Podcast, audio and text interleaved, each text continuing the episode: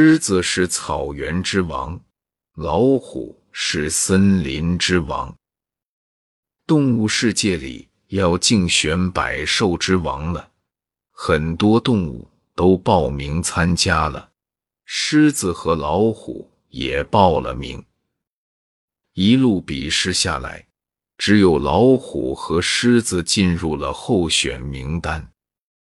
最终决赛的时刻到了。狮子最先发言。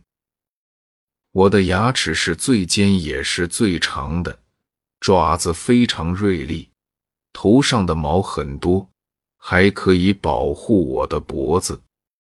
老虎说：“我可是有名的森林之王，我是东北虎，个头比狮子大，爪子也最尖，我才是百兽之王呢。”两人在台上争得面红耳赤，谁也不能占上风。最后，动物们出来公决，说：“你们就比谁最公正，谁最强吧。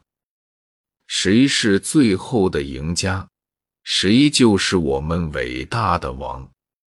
比公正，狮子赢了；比强壮，狮子和老虎。”谁都不让谁，到最后狮子占了上风，把老虎打败了。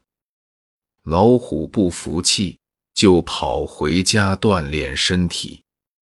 二年过去了，老虎又向狮子挑战了，可老虎还是失败了。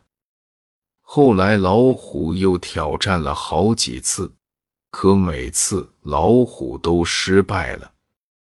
这下，老虎可是真的心服口服了。